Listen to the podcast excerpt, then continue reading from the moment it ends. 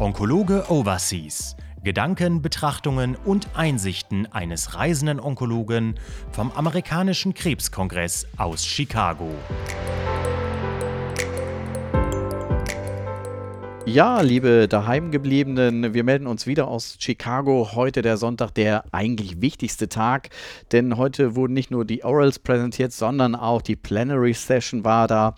Und von daher habe ich gleich erfreulicherweise zwei Kollegen an meiner Seite. Das ist einmal der Kurt und der Jens. Kurt, vielleicht stellst du dich einmal kurz vor. Ja, Kurt Miller, ich bin Urologe aus Berlin, arbeite an der Charité, Schwerpunkt Uro-Onkologie. Jens Kissler aus Lübeck, niedergelassener Hämatologe, Onkologe seit 17 Jahren und äh, fahre eigentlich auch regelmäßig zum seit das geht und wieder geht. Also bin eigentlich seit, seit 20 Jahren regelmäßig in Chicago.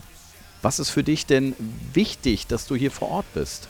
Das hat sich natürlich relativiert. Ich meine, vor den Covid-Zeiten gab es ja gar keine andere Möglichkeit, früh an diese Daten zu kommen. Das hat sich mit dem Angebot in der äh, zurzeit ja macht mit den äh, zur Verfügung stellen der Slides oder der Präsentation als äh, Video natürlich relativiert. Man muss sagen, das macht die vorbildlich und vorzüglich. Also diese Datenakquise ist unglaublich gut. Trotzdem hat äh, für mich der, das Live-Event einen ganz anderen Stellenwert. Das habe ich auch ähm, wieder gesehen, als ich im Letz Ende letzten Jahres das erste Mal wieder zum Ash gefahren bin als das zum ging. Es gibt zwei Aspekte, die für mich da eine Rolle spielen. Wenn ich zu einem Kongress fahre, fliege, auch trotz der Zeitverschiebung, es hat erstmal was Exkulpierendes. Ich bin von zu Hause wirklich weg. Und das heißt, ich kann mich komplett darauf konzentrieren, nur diesen Kongress zu machen. Und der andere Aspekt ist, und das habe ich auf dem Esch wieder gemerkt, das Networking. Das heißt, ich treffe hier Kollegen, nicht nur, dass ich mir die Daten, die ich sehe, relativ schnell auch bespreche und das einen anderen Eindruck und eine andere Erinnerungsstärke bei mir hinterlässt, sondern es hat viel einfach mit den unplanbaren Dingen zu tun. Man trifft Kollegen, man trifft sich für Diskussionen, die man sonst gar nicht führen würde, auch um, um äh, Fachpolitik zu machen. Also ein Kongress, ein Live-Kongress hat Effekte, die nicht nur in der reinen Datenakquise zu sehen sind. Und deswegen genieße ich es wieder. Ja, schön. Ja, Kurt, wir hatten gestern Abend äh, die Erfahrung machen müssen, dass ähm, Chicago auch die Stadt von El Capone ist und äh, dass wir in einem Restaurant so ein bisschen mafiamäßig abgezogen worden sind. Was ist für dich als Urologe wichtig an diesem Kongress? Ich kann das nur wiederholen. Am Ende geht es darum, auch mit anderen Leuten über das zu diskutieren, was auf dem Kongress präsentiert wird. Da gibt es ja alle möglichen Runden und Möglichkeiten man trifft Leute wieder, da lerne ich immer extrem viel dazu. Und das kann man nicht durch die Online-Version ersetzen, obwohl die sehr gut ist inzwischen und man wirklich das ja Live-Stream sich genauso angehören kann, wie wenn man tatsächlich in der Halle selber drin sitzen würde.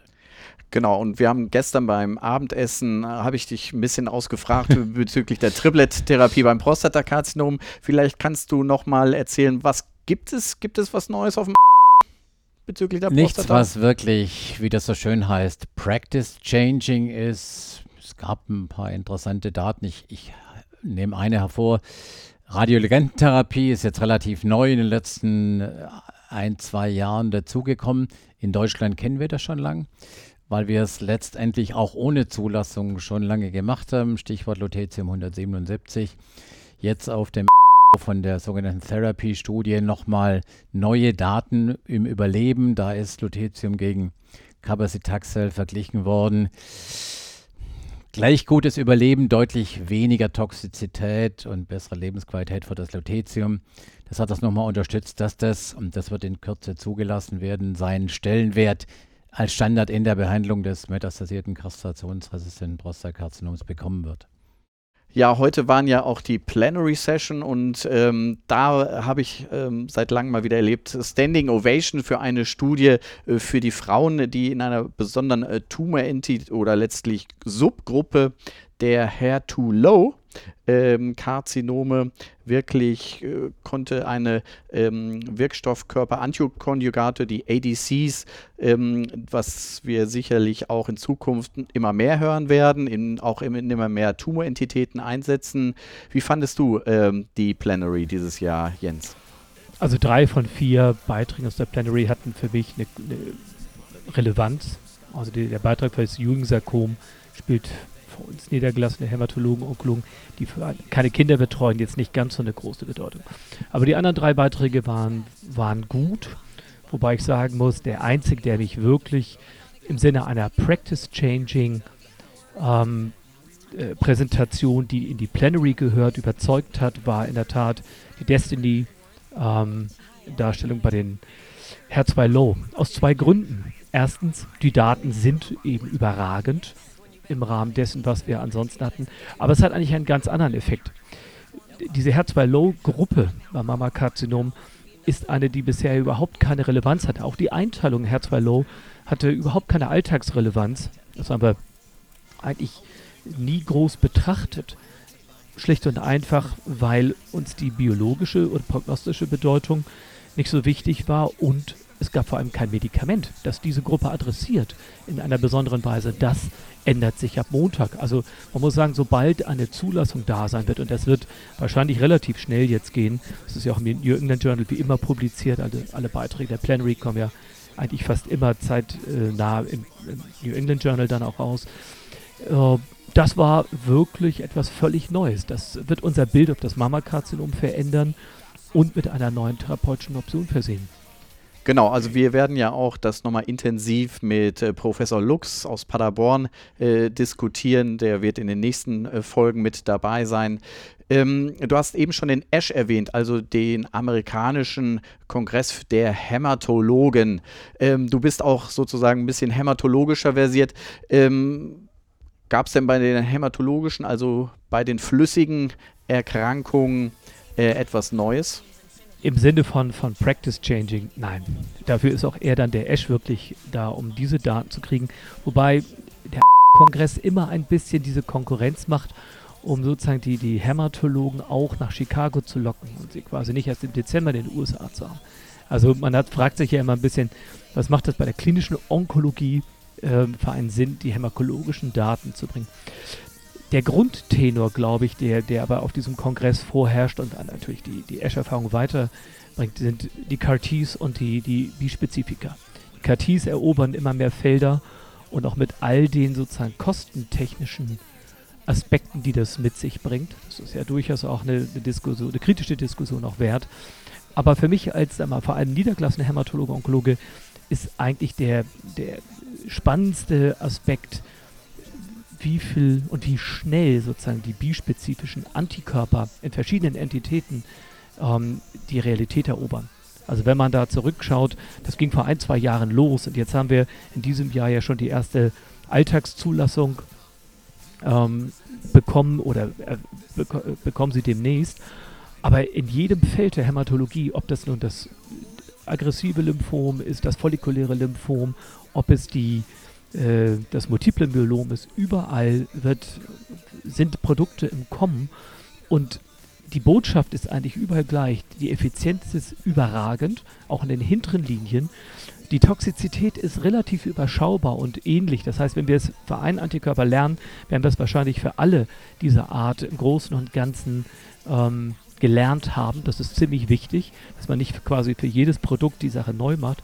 Und ich sehe die bispezifischen Antikörper als eine enorme sozusagen Herausforderung, sinnvolle Herausforderung für die CAR-Ts.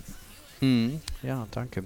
Also ähm, auf dem diesjährigen habe ich mit mehreren Kollegen gesprochen, ja, es kommen wenige äh, wirklich äh, großartige Studienergebnisse. Hm, es wird damit argumentiert, dass die Studien auch während Corona rekrutiert haben, daher hm, auch nicht äh, so tolle Daten da sind.